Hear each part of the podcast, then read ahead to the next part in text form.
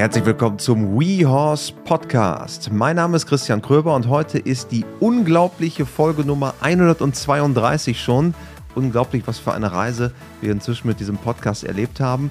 Und äh, heute ist die wahrscheinlich bekannteste Parasportlerin Deutschlands bei uns zu Gast, nämlich Jana Regenbrecht, die äh, vor einigen Jahren einen schweren Schicksalsschlag erlitten hat, seitdem im Rollstuhl sitzt und die Pferde, glaube ich, einer der großen Hoffnungsträger waren, die sie durchgebracht haben. Und äh, sie ist unglaublich positiv, geht beeindruckend mit den äh, Dingen um. Und darüber sprechen wir heute, wie man positiv bleibt, was die Pferde damit zu tun haben, wie sie reitet, was wichtig ist bei Parapferden und eigentlich generell auch äh, im Leben. Und äh, eine Folge, die mir persönlich sehr, sehr viel Spaß gemacht hat. Hört gerne rein. Und ich würde sagen, wir starten genau jetzt mit Podcast-Folge Nummer 132 mit Jana Regenbrecht. Viel Spaß. Hallo Jana. Hallo, vielen Dank für die Einladung. Schön, dass du da bist. Du bist äh, Parasportlerin, die äh, in den letzten Jahren äh, einer der aufstrebenden Parasportlerinnen ähm, in Deutschland ist und war. Und äh, vor einigen Wochen hatten wir schon das Thema Parasport hier bei uns, nämlich mit dem Bundestrainer Bernhard Fliegel. Das war während den deutschen Meisterschaften in München-Riem haben wir das aufgenommen. Und äh, heute bist du am Start und wir wollen über Parasport reden. Wir wollen über deine reiterliche Karriere, gar nicht unbedingt immer über das Handicap reden, aber deine reiterliche Karriere und was für dich da besonders ist, sprechen. Und äh, das Schöne an, am Parasport, das hatten wir auch schon mit dem Bernhard letzte Mal, es wird ganz offen auch über die für Außenstehenden schwierigen Themen gesprochen, nämlich die, das Handicap. Ja, und genau das finde ich richtig cool, weil es ist eigentlich gar nicht so wild, wie sich das meistens anhört. Und ich finde es richtig schön, dass der Parasport immer mehr in den Mittelpunkt kommt und immer mehr hingeschaut wird und auch das Interesse immer größer wird. Und äh, ja, ich finde es richtig klasse, da einfach auch drüber zu sprechen. Mir ist es immer eine Herzensangelegenheit, da auch irgendwo Barrieren abzubauen, weil ich verstehe den Sport für mich so, ähm, wie ich ihn auch vor meinem Unfall schon verstanden habe. Und zwar möchte ich ähm, ja eigentlich ein glückliches Pferd, was total gerne mit mir zusammenarbeitet. Und jetzt eben mit meinem Handicap muss ich einfach dann schauen, wie ich mein Handicap so kompensieren kann, dass das Pferd mich gut versteht und gerne mit mir zusammenarbeitet. Und äh, manchmal ist es sogar viel einfacher, als sich das für Außenstehende sich vielleicht anhört oder sich Außenstehende im ersten Moment denken. Und äh, deswegen freue ich mich sehr, jetzt alle deine Fragen zu beantworten. Wir können ja vielleicht mal mit dem Unfall anfangen. Das ist sicherlich das Einschneidendste in deinem Leben, gehe ich mal davon aus. Denn du sitzt jetzt im Rollstuhl. 2014 hattest du einen schweren Reitunfall, der dann dein Leben fundamental verändert hat. Das kann man so sagen, oder? Ja, auf jeden Fall. Also ich kann mich an den Unfall gar nicht erinnern. Das ist aber auch gut. Also, okay, gar nicht erinnern. Es sind so Fragmente. Ich bin mir aber jetzt gar nicht mehr sicher, ob diese Fragmente kommen, weil meine Familie und Freunde mir davon erzählt haben oder ob das wirklich meine eigenen Erinnerungen sind. Das kann ich gar nicht so genau sagen. Aber es ist ja so, ich sitze wieder auf dem Pferd und das auch wirklich viel und habe aber nie das Problem, dass ich Angst habe oder so. Also eine Frage, die immer ganz schnell aufkommt, ist, dass Leute mich fragen, hast du eigentlich Angst oder hattest du damals Angst, wieder aufs Pferd zu steigen? Nee, hatte ich nicht, weil ich mich an den Unfall gar nicht erinnern kann, so in dem Sinne, und weil ich auch wirklich ganz langsam danach wieder angefangen habe. Und genau bei diesem langsam, das genau deswegen, weil eben dieser Unfall mein Leben so doll auf den Kopf gestellt hat und ich mich wirklich komplett neu aufstellen musste in allem. Also vom täglichen Ablauf, ähm, weil ich halt nicht aus dem Bett aufstehe und dann loslaufe, sondern mich in den Rollstuhl setzen musste damals und wirklich lernen musste, wie kriege ich eigentlich einen Alltag im Rollstuhl hin. Das habe ich wirklich richtig gelernt. Und dann eben, als ich so auch wieder fit war, dass ich quasi meinen Horizont wieder erweitern konnte, außerhalb von so alltäglichen Geschichten, dann eben auch wieder ich möchte wieder reiten, ja, aber wie kriege ich das eigentlich hin mit einer Querschnittslähmung? Und dann habe ich mich da ganz langsam rangearbeitet. Lass mal über den Unfall sprechen. Das ist ja jetzt schon ähm, einige Jahre her. Was genau ist da passiert?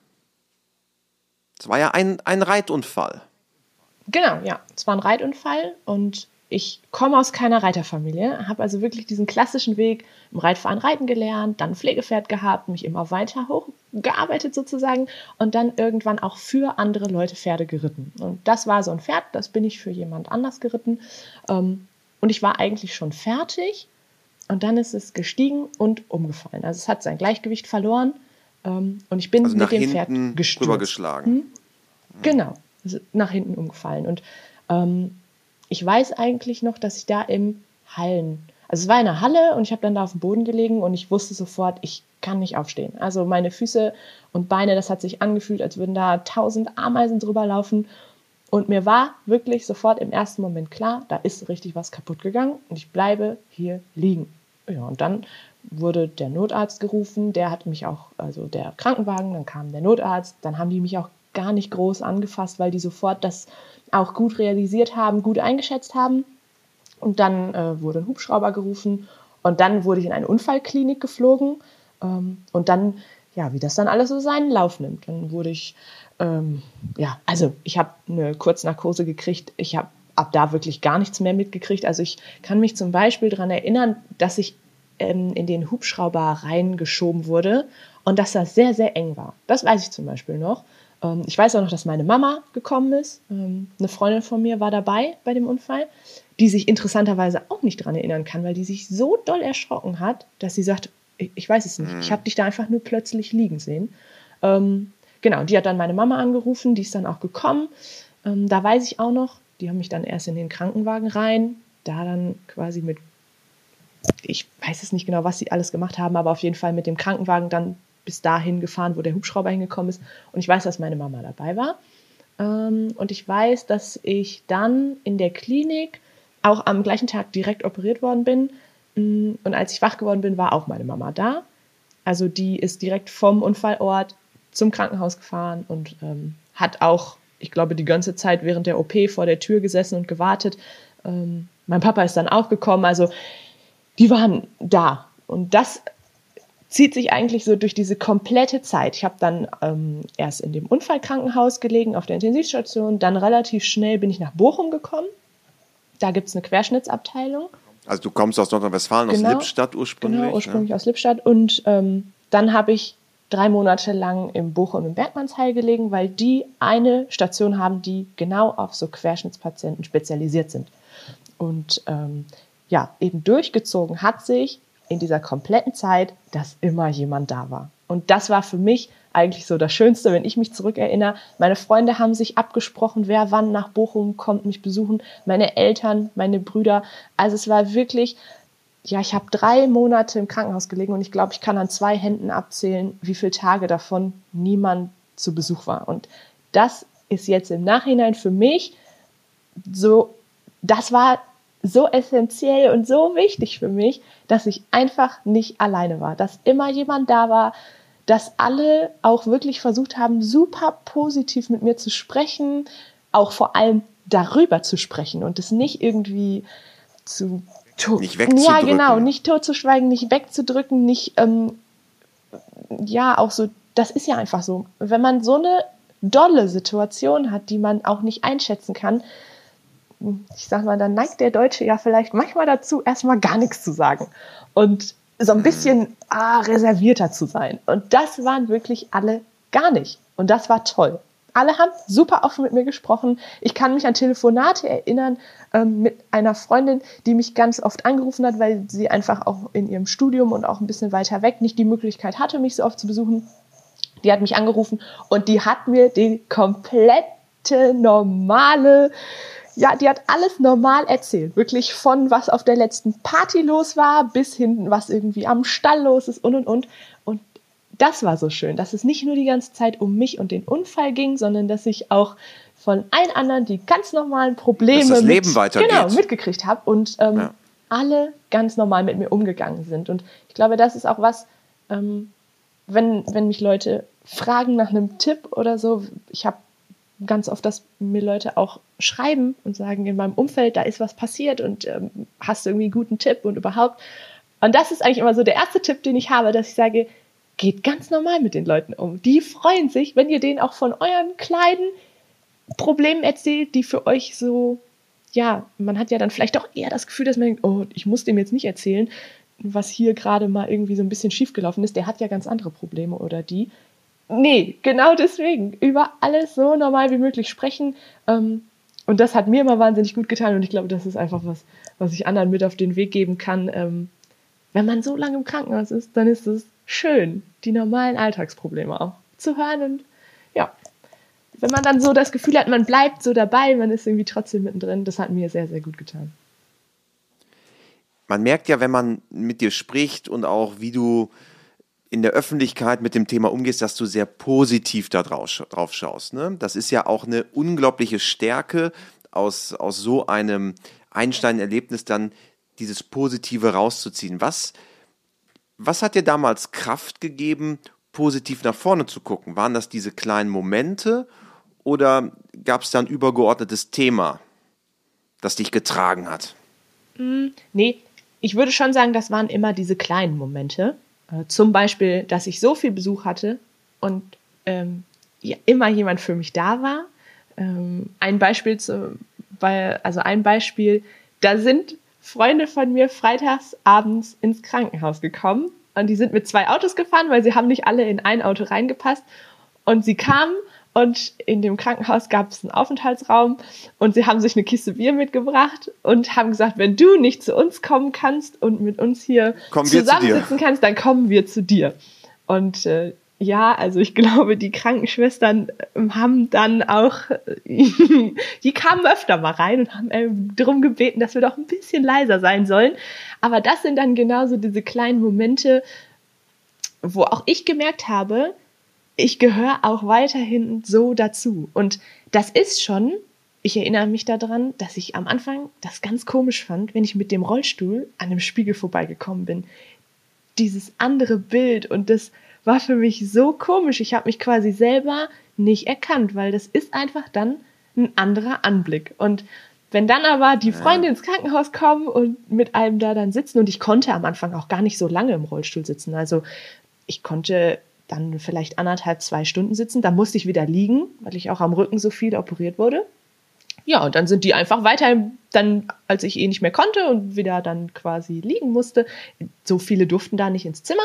Und dann, äh, genau, haben die sich irgendwann verabschiedet und sind nach Bochum weiter in die Stadt gegangen. Also das war wirklich süß und total schön. Und sie haben immer geguckt, dass ich irgendwie Teil davon bin und das hat gut getan. Und dann auf der anderen Seite in Bochum wurde auch Hippotherapie angeboten. Und das waren auch so kleine Momente für mich, dass ich dann gesagt habe, so, und ich möchte gerne da mitfahren. Und dann haben die Ärzte erst gesagt, hm, Jana, das geht noch nicht, weil dein Rücken mit den ganzen Schrauben und so und ah, das ist noch ein bisschen gefährlich. So nach zwölf Wochen dann habe ich mal so gerechnet. Ich wusste ja grob, dass ich ungefähr drei Monate da bleibe. Und dann habe ich gesagt, nee, also es geht ja nicht. Dann bin ich ja schon gar nicht mehr da. Und dann habe ich den bisschen, ähm, ich glaube, ein paar Nerven gekostet und ein bisschen genervt. Und dann haben sie gesagt, okay, aber nur zehn Minuten, ganz langsam und ganz vorsichtig. Ja, und dann durfte ich da mitfahren und ähm, ich weiß auch sogar noch den Namen von dem Pferd, der hieß Halifax und ich durfte auf diesem Kaltblutverschnitt, dann da zehn Minuten auf so einem Pad äh, wurde ich da rumgeführt. Und für mich war das erstmal ganz super. Und ich habe mich wohl gefühlt, habe gedacht, toll, endlich mal wieder hier bei Pferden. Und das war auch so ein kleiner Moment eben, dieses erste Mal Hippotherapie im Krankenhaus. Ähm, ja, also man kann schon sagen, es waren immer diese kleinen Momente, ähm, die mich dann auch ein ganzes Stück weitergebracht haben und mir dann auch ja, einfach gezeigt haben, das geht im Roll, also es geht im Rollstuhl, es ist äh, auf jeden Fall machbar und das gibt dann auch Mut. Stellte sich für dich jemals die Frage, ob du nicht wieder reiten möchtest? Nein, nein, wirklich gar nicht, weil ja, dadurch, dass ich mich an den Unfall so gar nicht erinnern kann und dann diese Hippotherapie für mich so ein erster wieder ans Pferd drankommen Moment war und das mir Spaß gemacht hat und ich dann irgendwann ja auch wieder nach Hause gekommen bin und die Pferde, die ich vorher zu Hause geritten bin, dann besucht habe und äh, auch dann vom Parasport gehört habe. Ich hatte vorher auch überhaupt keine Berührungspunkte zum Parasport, dann das aber mitbekommen habe und mir dachte, ja, warum eigentlich nicht? Ähm, habe ich mich dann wieder so langsam dran getastet. Also es war nicht von heute auf morgen, dass ich gesagt habe, so, und jetzt reite ich wieder und es geht los, sondern das war wirklich so eine Entwicklung über Wochen und Monate, dass ich immer mehr gemerkt habe, dass ich mit meinem Körper wieder klarkomme, dass ich im Rollstuhl wieder klarkomme. Dann habe ich die Pferde besucht. Dann habe ich mir zum Beispiel in Lippstadt ähm, eine Hippotherapeutin gesucht, die mich auch nicht nur weitergebracht hat im Sinne von, dass ich wieder mit Pferden zu tun hatte, sondern auch diese Therapieform mir richtig, richtig gut geholfen hat. Ähm, und so bin ich immer stückchenweise wieder quasi dem Pferd näher gekommen. Und irgendwann war es dann meine Trainerin Claudia, die mich schon vor meinem Unfall trainiert hat, die dann quasi meine Verbündete war. Und äh, die hatte einen Norweger bei sich im Stall und hat gesagt, weil ich ihr dann halt davon erzählt habe, ich möchte wieder reiten, nicht nur Hippotherapie, ich möchte wirklich auch wieder in den Sattel steigen. Und äh, ja, da hat sie gesagt, okay, Jana, können wir machen, aber mit dem Norweger. Und da habe ich gesagt, nee, also ich möchte doch wieder richtig reiten. Und dann hat sie gesagt, ja, also es gibt jetzt zwei Möglichkeiten. Entweder wir nehmen den Norweger oder du kannst das vergessen, weil die ganzen anderen, da setze ich dich nicht drauf, das ist viel zu gefährlich. Ja, und dann habe ich gesagt, gut, dann nehmen wir doch den Norweger. Und ich muss sagen, das war das Allerbeste, was mir passieren konnte, weil dieser Norweger hat wirklich seine Aufgabe darin gefunden, ähm, quasi mir das Reiten wieder beizubringen. Und es war einfach wirklich süß. Der ist so der hat so gut auf mich aufgepasst. Ähm, ich hatte ja auch wirklich kein Gefühl in den Beinen und auch, ja, also ungefähr, man kann sich das vorstellen, ab Hüfte habe ich ein eingeschränktes Gefühl. Also ich habe eine inkomplette Querschnittslähmung. Ich kann ein paar Muskeln ansteuern. Das ist auch über die Jahre jetzt besser geworden. Aber am Anfang war das wirklich so, dass ich ungefähr ab Hüfte, Bauchnabel, die Region, ab da nicht mehr viel spüren konnte.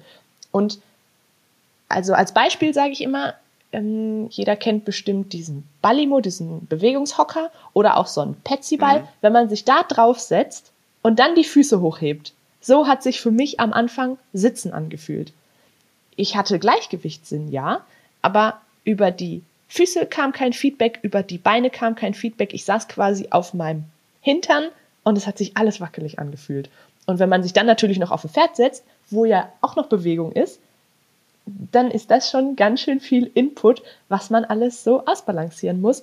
Und da war dieser Norweger wirklich Zucker, weil der immer, wenn ich irgendwie aus dem Gleichgewicht gekommen bin, ist der, genau, der ist stehen geblieben. Der hatte das verstanden. Ja. Und ich habe es wirklich am Anfang auch nicht für möglich gehalten und man sagt ihnen ja auch nach, dass sie stur sind und alles.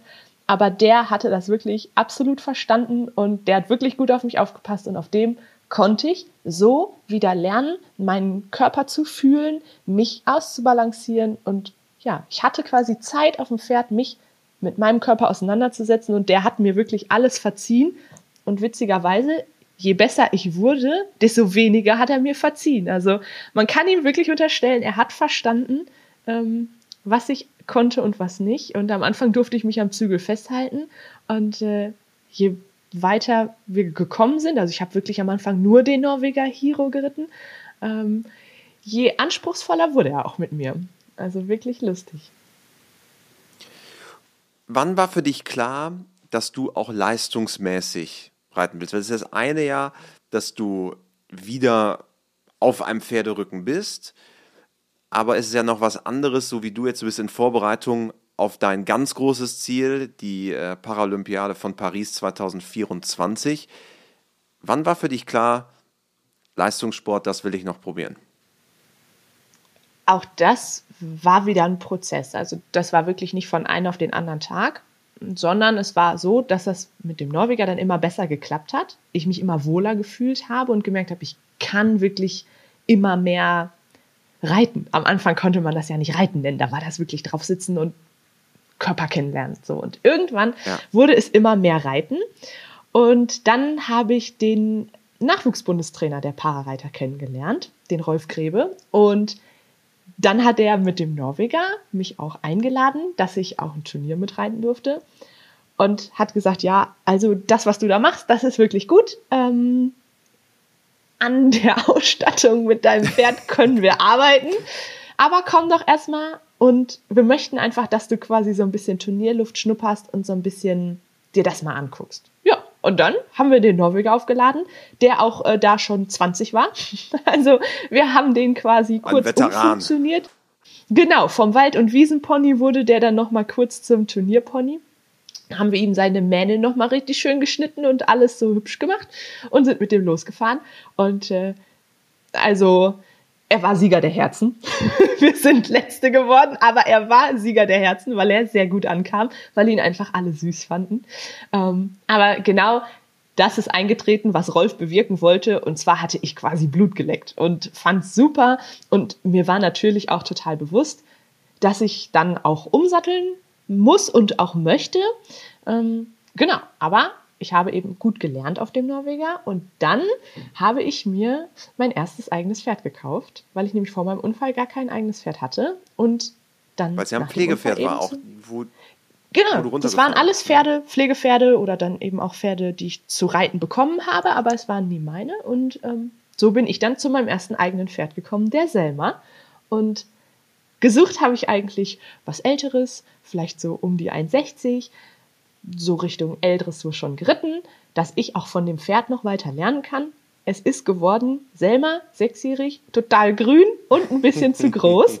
Ähm, aber es hat einfach gepasst und die Stute war alles andere als einfach, auch in der Ausbildung. Also es war schon wirklich zwischendurch auch schwierig, aber ich habe wahnsinnig viel mit ihr zusammen gelernt und mit ihr zusammen bin ich dann so in den Parasport reingewachsen.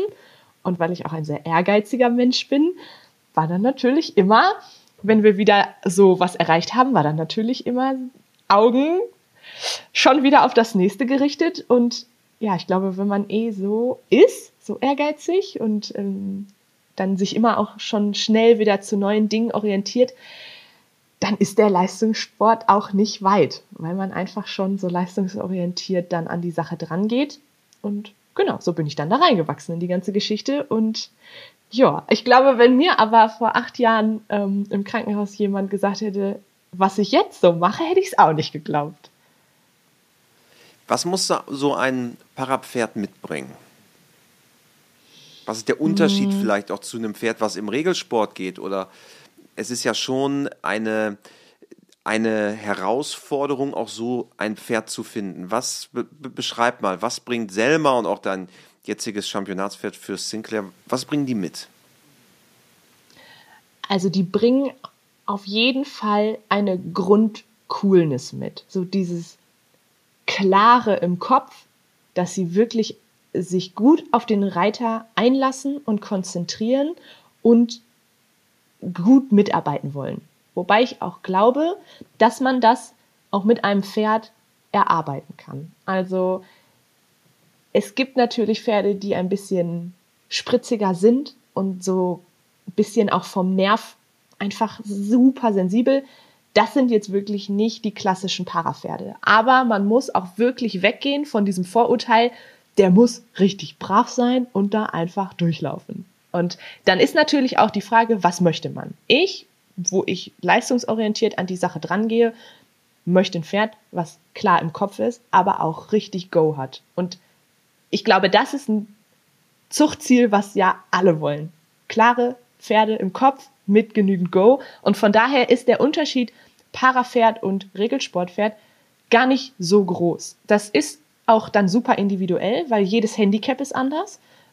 Und man muss dann auch wirklich reinfühlen, ob das Pferd mit dem Handicap klarkommt. Also wenn ich ein Pferd ausprobiere, meine Beine, die wackeln ein bisschen. Und ich muss dann also ich reite immer am Anfang viel Schritt halten, dass die Pferde merken, vom Bein aus kommt da nicht so viel.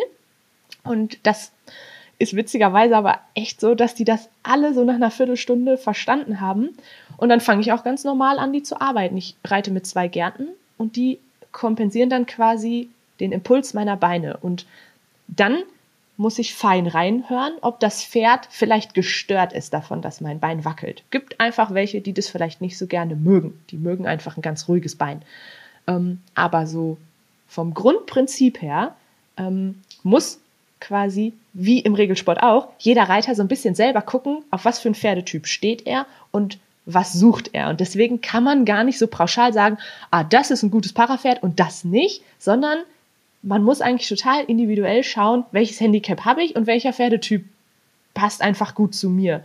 Und dann ist es ja einfach auch so dieses, die Harmonie muss stimmen und der Funke muss irgendwie überspringen. Und ähm, deswegen ist das gar nicht, ja, gar nicht so einfach, das klassische Parapferd zu nennen, aber so eine gewisse Grundcoolness, die sollte schon da sein, wenn das so ein ganz sensibler ist, der so bei jeder Sache so zur Seite springt und sich auch so gar nicht so gerne am Reiter orientiert, sondern selber schnell anfängt, die Flucht zu ergreifen, dann ist das natürlich mit dem Handicap viel, viel schwieriger, solche Situationen zu managen, weil in, an meinem Beispiel jetzt, ich kann die Beine nicht zumachen und dem Pferd damit Sicherheit geben und sagen, komm, ich bin bei dir, ich kann dir hier in dieser Situation helfen, sondern das Pferd muss dann so viel quasi Grundvertrauen haben, dass es mit mir Rücksprache sozusagen hält und sich darauf verlässt, wenn ich mit ihm rede, wenn ich dran sitze und mit meinen Gärten ein bisschen vielleicht mal anticke, ähm, dass der mir dann vertraut. So dieses, diese Anlehnung am Bein,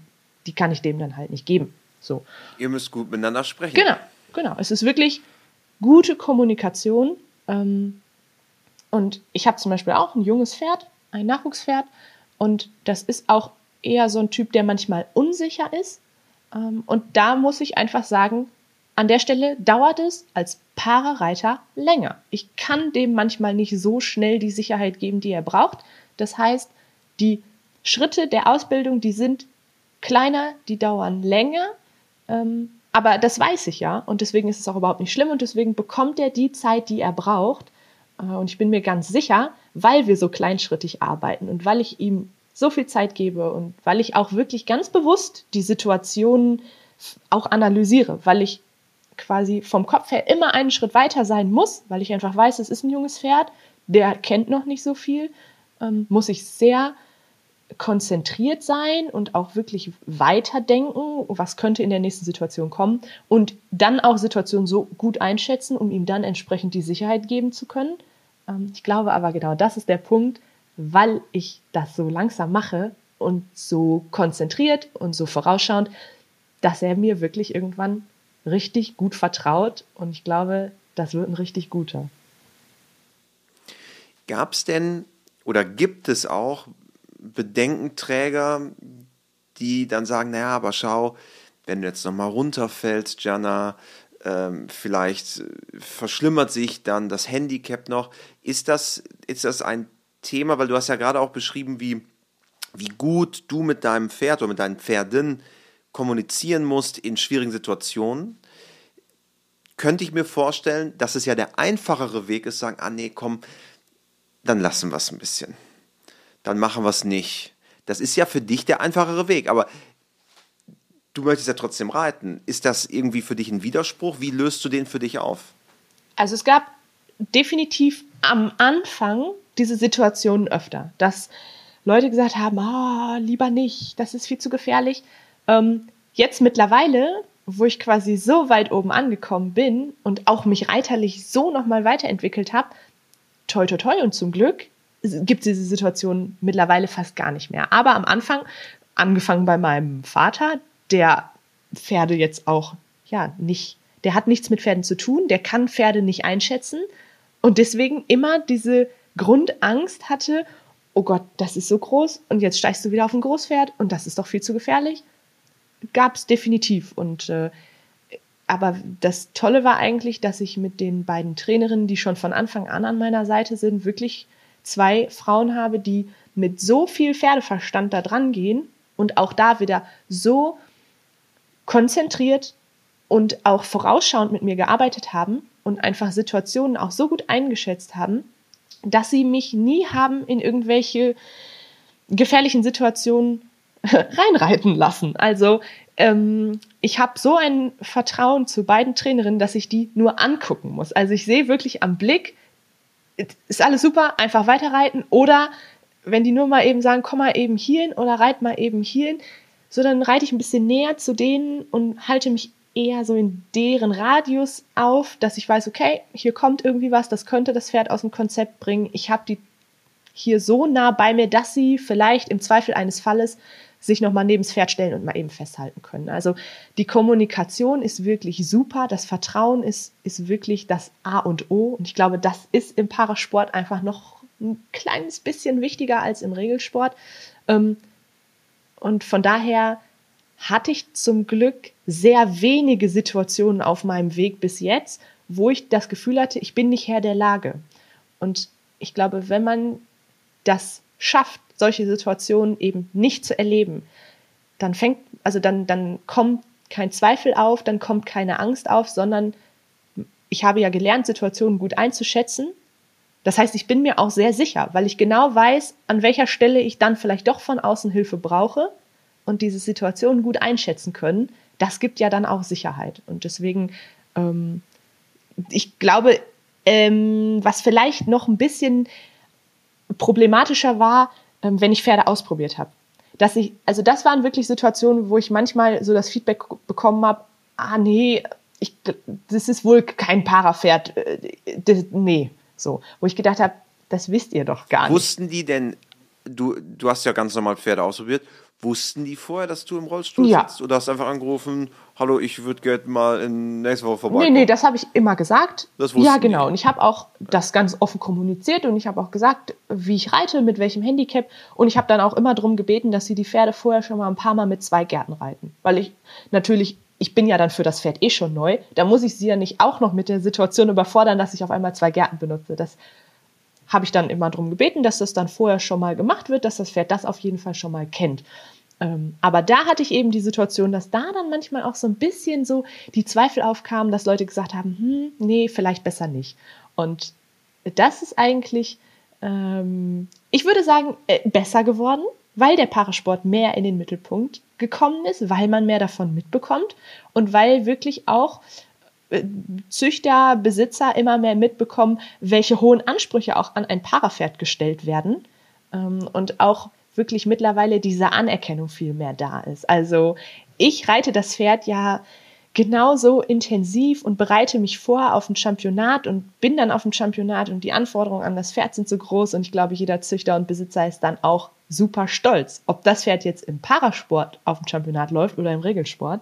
Äh, und das ist total schön, da auch diese, diese Entwicklung mitzuerleben. Natürlich ist der Parasport noch nicht auf dem Level wie der Regelsport. Und der läuft auch immer noch unterm Radar. Und es ist auch immer noch viel, viel schwieriger für uns, an richtig gute Pferde und an, an richtig gute Unterstützer und Sponsoren dran zu kommen, weil wir einfach nicht so sichtbar sind. Aber die Entwicklung geht auf jeden Fall in die richtige Richtung und es ist total schön zu merken, ähm, dass diese Anerkennung auch wirklich mittlerweile da ist. Und ich glaube, das wird auch in den nächsten Jahren noch besser. Und ja, ich bin mal gespannt, welche Pferde vielleicht dann auch äh, den Weg in den Parasport finden, weil es doch auch einfach an manchen Stellen, da gibt es Pferde, denen fällt irgendwas super schwer oder sie haben da einfach irgendwie ein Problem und, und es geht einfach nicht. Und dann ist es vielleicht der Weg zu sagen, okay, das Pferd an dieser Stelle bei der und der Lektion, das bereitet ihm irgendwie Stress und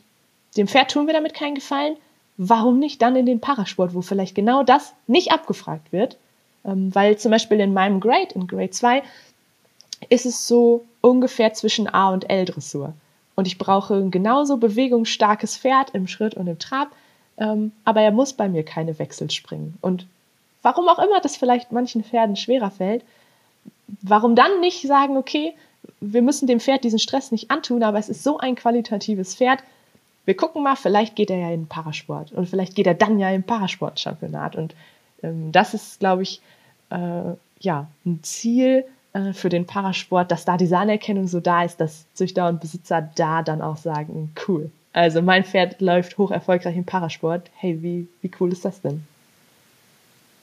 Siehst du dich auch als Botschafterin des Parasports? Ja, total. Also mir macht es unheimlich viel Spaß.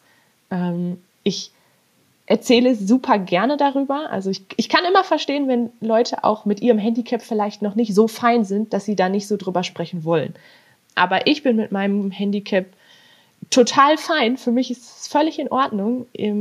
Und ich sehe es auch als Chance, da jetzt zu sagen, mir macht das nichts, wenn Leute auch nochmal nachfragen, vielleicht auch persönliche oder intimere Nachfragen stellen, weil es ja doch auch und das kann ich auch nachvollziehen aus meiner Zeit vor dem Unfall, wenn man da vorher keine Berührung mit hatte. Es ist einfach super interessant. Ich frage auch andere Leute manchmal, wenn ich sie kennenlerne und das Handicap so noch nie gesehen habe oder nicht kenne, dann frage ich ja auch nach, weil ich einfach interessiert bin. Und ähm, mir macht das überhaupt nichts, darüber zu sprechen. Und deswegen finde ich es schön, ähm, wenn Leute dann nachfragen und quasi sich dahingehend öffnen. Und dann freue ich mich, äh, wenn ich das weitertragen kann und wenn ich dann auch den Parasport immer mehr ja, in den Mittelpunkt so mitholen kann, weil ich finde, der Paradressursport, der gehört genauso dazu wie alle anderen Disziplinen auch. Und der Parasport, ähm, ja, ist einfach auch paralympisch und äh, trotzdem irgendwie noch so unterm Radar. Und deswegen finde ich es total schön, da auch drüber zu erzählen. Und das ist ja auch das Schöne im, ähm, im Parasport. Ihr seid ja auch untereinander, geht ihr sehr locker mit den Handicaps um. Also ich habe das schon auf verschiedenen Para-Events erlebt. Das ist ja schon für jemanden, der kein Handicap hat, denkt man immer, okay, ich muss besonders sensibel, ich muss besonders aufmerksam sein, ich muss besonders einfühlsam in jeder Situation sein. Aber ihr zeigt eigentlich, dass es gar nicht so sein muss, sondern ihr geht da mit einer großen Leichtigkeit und Lockerheit damit um. Das finde ich persönlich sehr inspirierend. Ja, und ich glaube, zu der Lockerheit und der Leichtigkeit gehört dann noch eine große Portion Humor. Ähm, genau, weil genau. Natürlich man manchmal mit dem Handicap auch an Grenzen gerät. So. Und dann funktionieren vielleicht einige Sachen nicht so. Ich sag mal, äh, in meinem Fall jetzt, ich bin immer mit dem Rollstuhl unterwegs. So ein Rollstuhl ist jetzt für den Stall nicht unbedingt gemacht. Also ich habe ständig die Kugellager kaputt ähm, und dann rappelt's und knirscht's und ich muss mal wieder mir neue Kugellager organisieren. Und das ist wirklich schon ja, ich kann drüber lachen. Also normalerweise rollt so ein Rollstuhl leise. Ich kann mich quasi Leuten nähern, ohne dass sie es hören. Nein, kann ich mhm. aber dann eigentlich wiederum nicht, weil meine Kugellager eigentlich immer laut sind, weil sie immer irgendwie da immer, immer ein bisschen. Sand drin oder so, die sind immer kaputt eigentlich.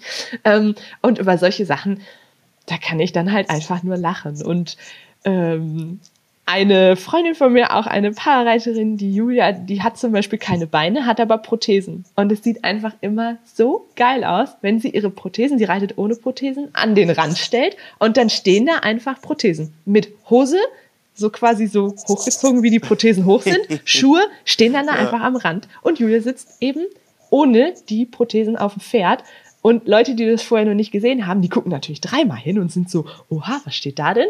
Ähm, das ist einfach immer lustig. Oder auch am DOKR.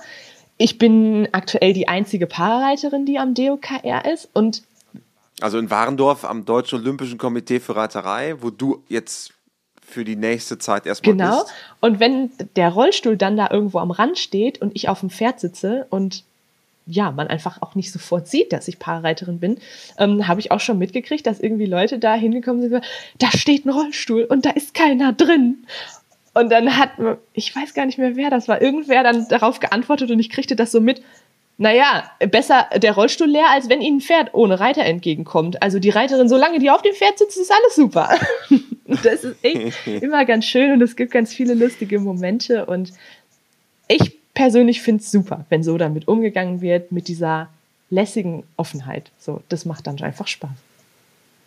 Lass mal kurz über die Grades sprechen. Du bist im Grade 2, ich habe das nochmal nachgelesen. Grade 2 für Reiter, die wenige Beinfunktionen haben, teils Schwierigkeiten in der Rumpfbalance und oder im Rollstuhl sitzen. Das ist quasi die Einstufung, innerhalb derer du im Parasport unterwegs bist. Aber es gibt insgesamt fünf Grades. Genau, es gibt fünf.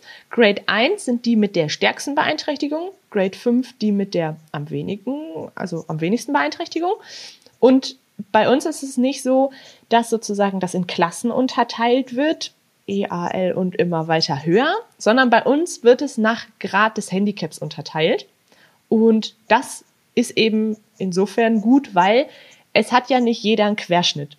Und irgendwie muss man es ja schaffen, die Leute so einzuteilen, dass die Handicaps vergleichbar miteinander sind. Und so haben wir quasi unsere Startklassen und können uns gegenseitig messen in unserem Grade obwohl der andere nicht das gleiche Krankheitsbild hat. Und ähm, das funktioniert eben so, dass da Ärzte sind, ähm, oder Klassifizierer, das sind oft Ärzte oder Physiotherapeuten, die sind dann eben ausgebildet dafür, die Reiter zu klassifizieren. Und ähm, dann wird man eben angeschaut, man wird erst national klassifiziert, dann kommt man in einen Grade und wenn man dann anfängt international zu reiten, dann wird man nochmal nachgeschaut quasi, nochmal klassifiziert. Und dann erhält man eben seine Startklasse und in der Startklasse wird dann geritten. Und Grade 1 zum Beispiel reitet nur Schritt, das sind wirklich Menschen, die eine Beeinträchtigung haben, die sich auf den ganzen Körper auswirkt. Grade 2, so wie ich, quasi entweder beide Beine nicht in Ordnung oder manchmal auch äh, quasi eine Seite, also ein Arm, ein Bein. Das kommt halt immer ganz drauf an. Ähm, und Grade 3, da ist es dann quasi noch ein bisschen weniger Beeinträchtigung, Grade 4 noch ein bisschen weniger. Und die Anforderungen richten sich sozusagen danach, was eben dann körperlich möglich ist. Und bei mir ist es eben so, dass der Galopp rausfällt, weil in meinem Grade auch einfach Leute sind, die keine Beine haben. Und für die ist es quasi dann ähm, nicht möglich. Und deswegen wird der Galopp rausgestrichen und ähm, alles, was seitwärts ist. Also Traversalen sind zum Beispiel auch verboten. In der Kür dürfen wir selber auch gucken, welche Lektionen wir auch reinnehmen möchten. Ähm, und da haben wir dann quasi keine Liste mit den Lektionen, die wir reiten dürfen, sondern wir haben eben eine Angabe, kein Galopp und keine traversalen Pirouetten, alles das dürfen wir nicht.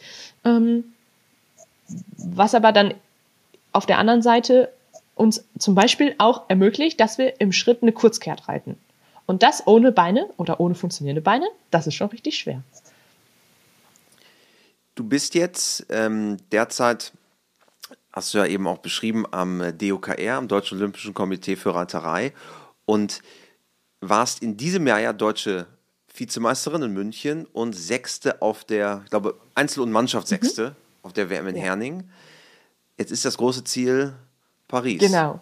Ja, also das ist mein großes Ziel und ich muss auch selber immer noch ziemlich schmunzeln, wenn ich darüber spreche, weil es auch für mich total verrückt ist, was ich da auch in diesem Jahr alles so ergeben hat. Also ich habe ja eben schon erzählt, ich habe mit meiner Stute Selma dann angefangen.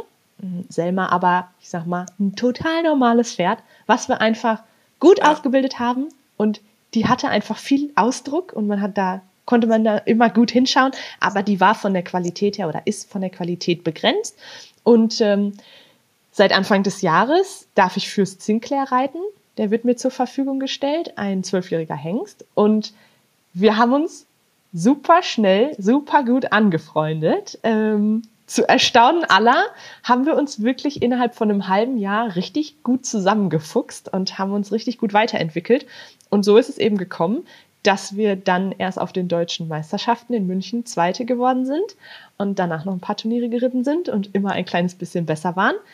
Und dann als erstes Reservepaar nominiert waren für die Weltmeisterschaften in Herning und das war für mich eigentlich schon der Kracher, dass ich gedacht habe, boah, super, was für ein Jahr, wie, wie gut das alles geklappt hat. Ähm, und dann ist eine Reiterin ausgefallen und äh, ich, also das Reservepaar geht mit ins Trainingslager, ist quasi bis zum Schluss dabei und dann fahren die vier eben dann weiter. Und äh, zwei Tage bevor es ins Trainingslager ging, habe ich dann den Anruf bekommen, dass ein Pferd leider ausgefallen ist ja, und dann bin ich mit dem Wissen ins Trainingslager gefahren, musst. genau, dass es für mich weitergeht. Und das war für mich, ich sag mal, die Kirsche auf der Sahnetorte, weil ich wirklich am Anfang des Jahres, als ich angefangen habe, Fürst zu reiten, überhaupt nicht damit gerechnet habe, ähm, weil er nochmal echt, das ist ein großes Pferd, ein sehr massiges Pferd ähm, und das ohne Beine, das war schon schwierig. Für mich, den so zusammenzukriegen. Und der war in einem nicht so guten Trainingszustand, also der hatte ein bisschen Pause und dann ist es ja einfach auch erstmal so, dass man mit so einem Pferd wieder anfängt, dass man den auch, wir haben den erstmal nur durchgymnastiziert, dass der wirklich erstmal wieder locker wird und dann irgendwann ging es halt dann weiter und dass sich das so schnell alles so gut entwickelt hat, hätte ich niemals geglaubt. Und ähm, ja, dann standen wir plötzlich in Herning und dann sind wir auch noch Sechste geworden in der Einzelwertung. Und äh, Fürst hat sein großes Herz für mich da vorausgeschmissen und ich bin einfach hinterhergeritten. Und es war mein erstes Championat und das eben mit einem Pferd, was ich erst ein halbes Jahr kenne. Also es war eine richtig coole Erfahrung. Es hat richtig Spaß gemacht und ähm, ja, ich freue mich sehr, Fürst jetzt auch über den Winter noch besser zu arbeiten und es ist immer auch noch irgendwo noch besser genau, es ist immer auch. noch auch ein Kennenlernen und ich freue mich ganz doll und hoffe, dass wir gesund und fit bleiben und dann nächstes Jahr äh, quasi im Heimspiel äh, in Riesenbeck die Europameisterschaften mitreiten können. Genau, das ist ein Ziel natürlich, Euro Europameisterschaften ähm, quasi bei dir um die Ecke in Westfalen, genau. in äh, Riesenbeck und dann 2024, ähm, wie gesagt, äh, Paris. Was war das jetzt in Herning für ein Gefühl, dabei zu sein? Ich meine, da waren ja, war ja eine Riesenveranstaltung. Ihr wart ja, glaube ich, nicht in dem großen Stadion, aber daneben. Genau. Ähm, das, was war das für ein Gefühl, Deutschland bei einer Weltmeisterschaft zu vertreten? Also für mich war es einfach eine Riesenehre und es hat mega Spaß gemacht. Ähm, ich bin sozusagen jetzt ungefähr seit sechs Jahren im Parasport dabei und äh, ich glaube, ja, eben habe ich ja schon gesagt, ich bin schon auch sehr ehrgeizig und das war wirklich immer auch mein Traum, dann irgendwann mal für Deutschland an den Start zu gehen. Und dass das jetzt auf einmal alles so schnell ging, das hat auch ein bisschen gedauert, bis ich das realisiert habe. Also äh, erstmal habe ich einfach diesen diesen Fokus gehabt. Ich war konzentriert. Ich habe äh, wirklich ähm, ja im Training versucht, dann auch an den Feinheiten noch zu arbeiten und so und war einfach wirklich dann ja wie im Tunnel, einfach in der Vorbereitung auf erstmal das Trainingslager, weil ich ja quasi gar nicht so wusste, dass es dann weitergeht. Und für mich war einfach erstmal wirklich dieses ich nehme das mit, ich erlebe dieses Trainingslager, ich, ich nehme das alles als Input mit ähm, und hatte dann eher auf dem Schirm, dass ich dann nächstes Jahr mit Fürst mit dabei sein darf. Und dann auf einmal ging es ganz schnell und wir waren dabei. Und ich glaube, das war super gut, so wie es war, weil einfach, ich war vorher gar nicht aufgeregt. Ich war eigentlich so in diesem Tunnel, dass ich gut im Trainingslager auch dem Bundestrainer nochmal zeigen möchte, was im Pferd und mir drin steckt. Und ich war einfach fokussiert auf gutes Reiten. Und dann ruckzuck ging es ganz schnell. Wir waren dabei und dann habe ich es echt richtig genossen. Also ich hatte einfach Spaß. Ich fand unser Team cool. Wir waren ähm, eine Mischung quasi aus zwei neuen und zwei alten Hasen. Und in Herning war es auch super organisiert. Es hat echt alles gut geklappt. Ähm, die Kulisse war, obwohl wir nicht im Hauptstadion waren, trotzdem, es war Kulisse. Ähm, und es waren auch viele Zuschauer. Das hat mich auch total gefreut. Äh, das hat uns leider in der Kür auch ein bisschen aus dem Konzept gebracht, weil der Fürst hat manchmal Angst, wenn so Bewegung auf den Zuschauerrängen ist. Da merkt man dann einfach, dass das letzte bisschen Vertrauen nach einem halben Jahr noch nicht da ist und dass wir da definitiv noch auch ja, Punkte haben, an denen wir arbeiten müssen. Ähm, und aber trotzdem so dieses, dieses ganze Feeling, also Herning, das hatte für mich so Festival-Feeling, weil der Pferdesport wurde da gefeiert und wir waren auch ganz viel im Stadion, haben die anderen Deutschen angefeuert und so, wenn man da auch rumgelaufen ist, da gab es dann auch so einen Bereich äh, mit so Ständen, wo dann eben auch die Zuschauer auch ein bisschen shoppen konnten und so und auch da sind wir mal durchgegangen und haben uns alles angeschaut und also es war wirklich toll, dass die die Dänen haben den Pferdesport gefeiert und das hat man gemerkt und das hat richtig, richtig Spaß gemacht. Wie ist das mit den äh, Kollegen aus dem Regelsport? Gibt es da einen Austausch? Kommt dann mal andere Team und sagt, hey Jana, gute Leistung. Also gibt es da irgendwo einen Austausch ähm, mit den anderen?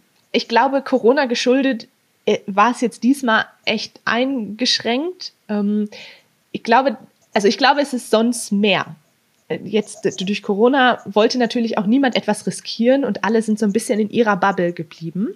Ähm, aber trotzdem, mhm. bei meinem Ritt äh, habe ich das aus dem Augenwinkel gesehen, als ich die Kür geritten bin. Da war die komplette Springmannschaft da und hat mir beim Reiten zugeschaut. Und das sind für wow. mich alles ähm, Reiterinnen und Reiter, die ich quasi als kleines Mädchen sonntags im Fernsehen mir angeschaut habe, wenn irgendein großer Preis übertragen wurde. Und weil ich ja auch eben nicht aus so einer Pferdesportfamilie komme und mit solchen Leuten nicht groß geworden bin ähm, und es für mich jetzt nicht normal ist, auf solchen großen Turnieren rumzulaufen mit quasi den ganzen Top-Reitern, die ich als kleines Mädchen schon verfolgt habe, ist es für mich einfach total irre und auch witzig, wenn die auf einmal neben mir sind und anfangen mit mir zu quatschen. Dann denke ich mir so, ich? Ihr kennt meinen Namen? Ach, das ist ja cool.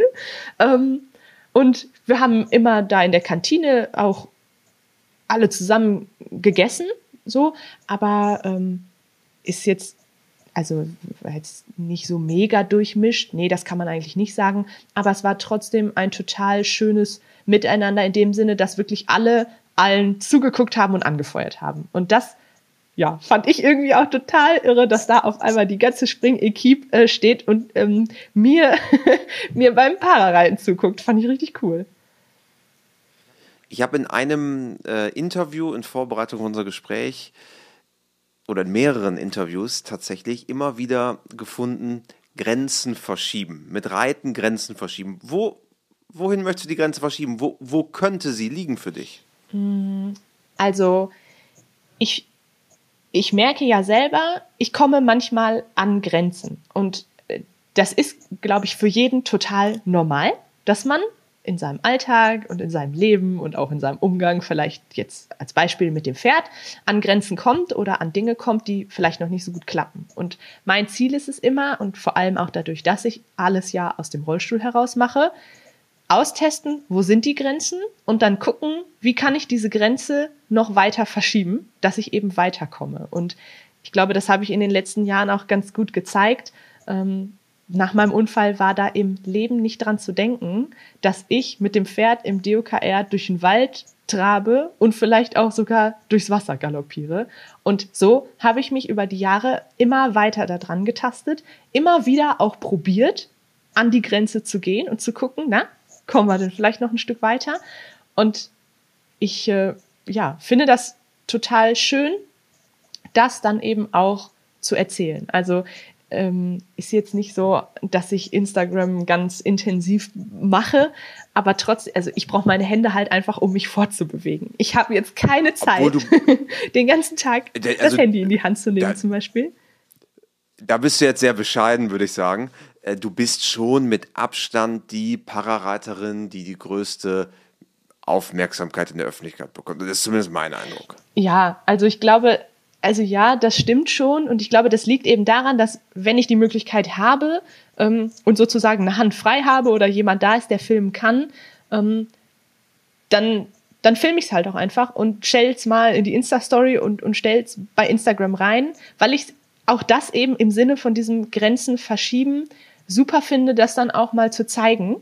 Ähm, und dann, und die Erfahrung habe ich auch in den letzten Jahren gemacht, mir haben dann oft Leute auf Instagram geschrieben und gesagt, Mensch, ich habe ein Handicap so und so und ich habe gesehen bei dir, das geht ja. Ich habe es einfach mal probiert und ich reite jetzt wieder. Und das waren für mich wirklich so schöne Momente auch, die mir auch so Spaß gemacht haben und ich gemerkt habe, dass ich positiv auf Leute einwirke äh, oder, oder Leute dann sich ein Beispiel daran nehmen, dass es mir wirklich auch Spaß macht, das so zu zeigen. Und auch wenn ich dann manchmal nicht so viel Zeit habe, wenn ich die Zeit dann wieder habe, dann, dann stelle ich bei Instagram was rein und, und zeige was aus meinem Alltag oder wie ich das auch im Rollstuhl so mache. Und wenn ich dann nicht nur meine persönlichen Grenzen verschieben kann, indem ich mich immer wieder ranwage und gucke, was jetzt geht, sondern das dann auch noch, ja, als gutes Beispiel vorangehen kann und anderen sagen kann oder zeigen kann, schaut mal, bei mir hat das auch nicht geklappt am Anfang und jetzt klappt es aber, ihr müsst es einfach mal ausprobieren. Und dann da auch noch irgendwie so schöne Rückmeldung zu kriegen, da macht das richtig Spaß. Der Unfall hat dich ja auch in einer weiteren Hinsicht verändert, denn der äh, behandelnde Arzt saß im Rollstuhl und deswegen hast du das Medizinstudium begonnen. Stimmt das? Ja, genau. Ich hatte in Bochum einen Arzt im Rollstuhl. Das war für mich auch richtig, richtig super, weil der für mich einfach auf Augenhöhe war. Und er hat mir erzählt, es gibt wirklich nur zwei Möglichkeiten, wie Leute damit umgehen. Die einen, die finden es total ätzend, weil sie sagen, ich bleib nicht im Rollstuhl, bei mir ist das alles nicht so schlimm, ich bin da bald wieder raus und und und. Die können das gar nicht so gut haben. Und dann gibt's eben die Menschen wie mich, die das als total angenehm empfinden, jemanden auf Augenhöhe zu haben, vielleicht auch nochmal andere Nachfragen stellen zu können. Ähm, und ja, für mich war das, wie gesagt, eine große Bereicherung. Und ich hatte dann eben das große Glück, ich konnte in Härte Fallantrag an der Uni stellen. Und obwohl mein Abischnitt gar nicht so gut war, habe ich ruckzuck einen Studienplatz gekriegt und angefangen, Medizin zu studieren.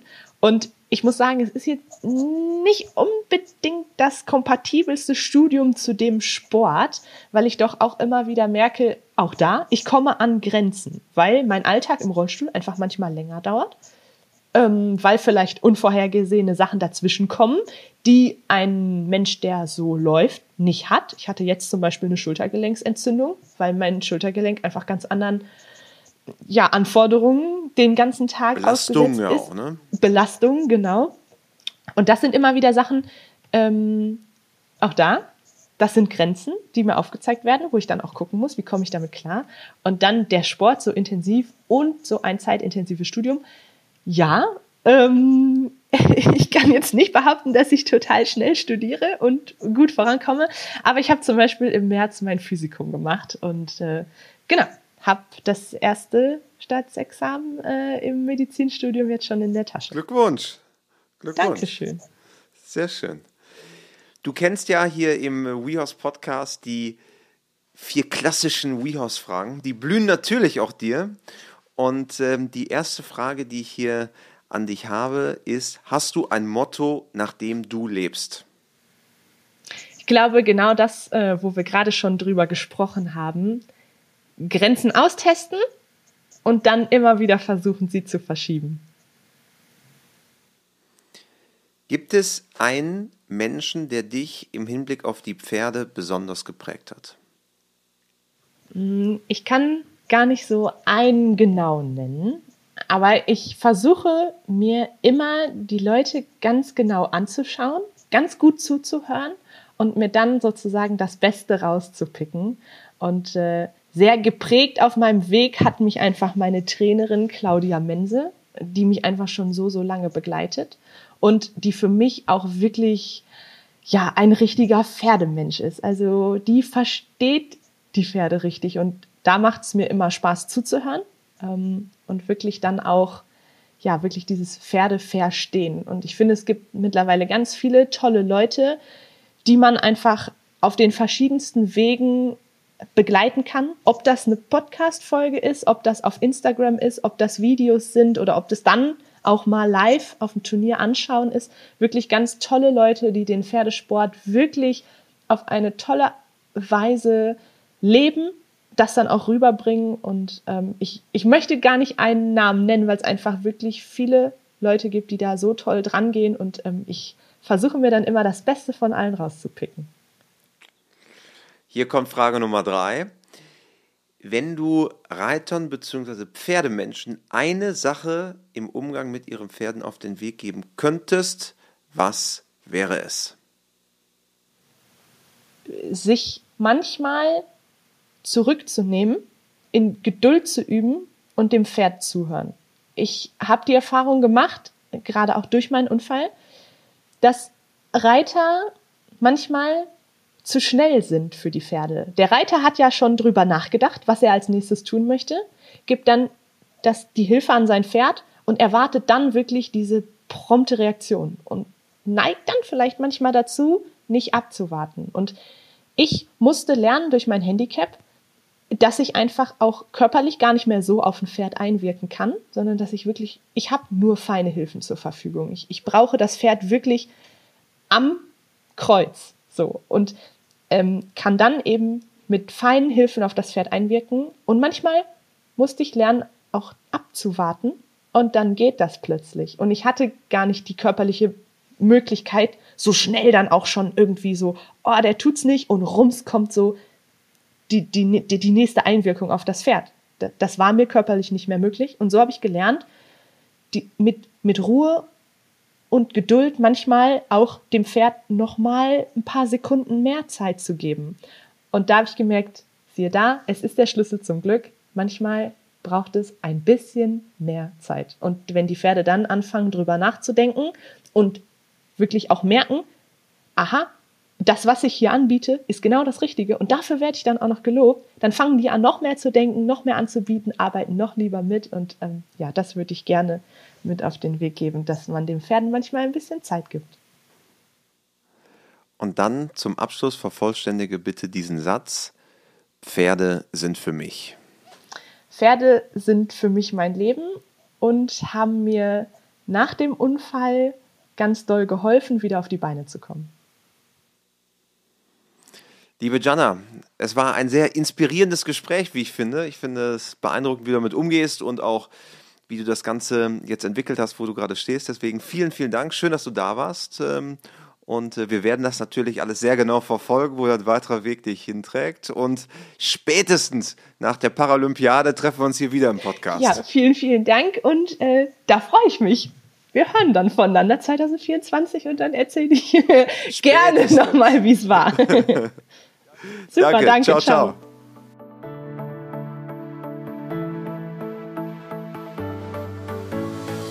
Diese Folge wurde vorbereitet von Josephine Lindner, produziert von Mara Landwehr. Mein Name ist Christian Kröber. Ihr findet uns auf Spotify, Apple Podcast, Deezer, Amazon Music und überall dort, wo es gute Podcasts gibt. Und wenn ihr Spotify-Nutzer seid, würden wir uns total über eine positive Bewertung freuen. Das kann man in der App machen. Einfach dort, wenn ihr mögt, fünf Sterne abgeben. Das würde uns total freuen. Und wir sehen uns in zwei Wochen wieder zur nächsten Folge des WeHouse Podcasts. Ciao, ciao.